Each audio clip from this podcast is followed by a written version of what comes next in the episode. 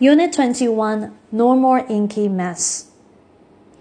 You can pay over US $300 for a luxury ballpoint pen or buy a dozen of them for US $3.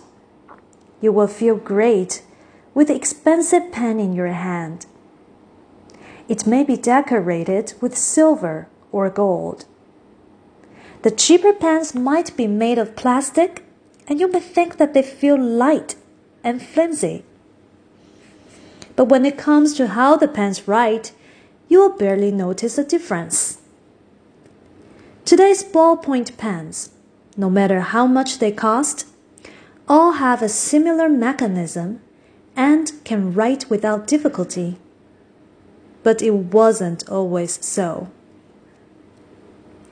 Ballpoint pens were invented in the 1930s by a Hungarian writer Laszlo Biro to solve the problem of having to carry a pen and the ink separately.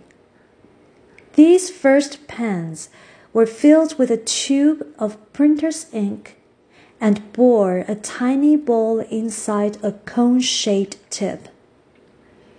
As the pen slid across the paper, the ball rotated and picked up ink from the tube leaving it on the paper.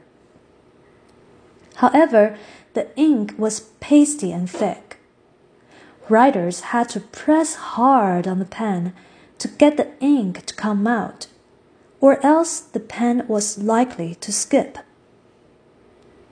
If the pen was pressed too hard, its ink often came out in large amounts and blotted the paper. What's worse, the pens often leaked ink, ruining the writer's clothes. These problems were solved in 1949 when Patrick J. Frawley and Franz Seech developed a better ink and improved the pen structure.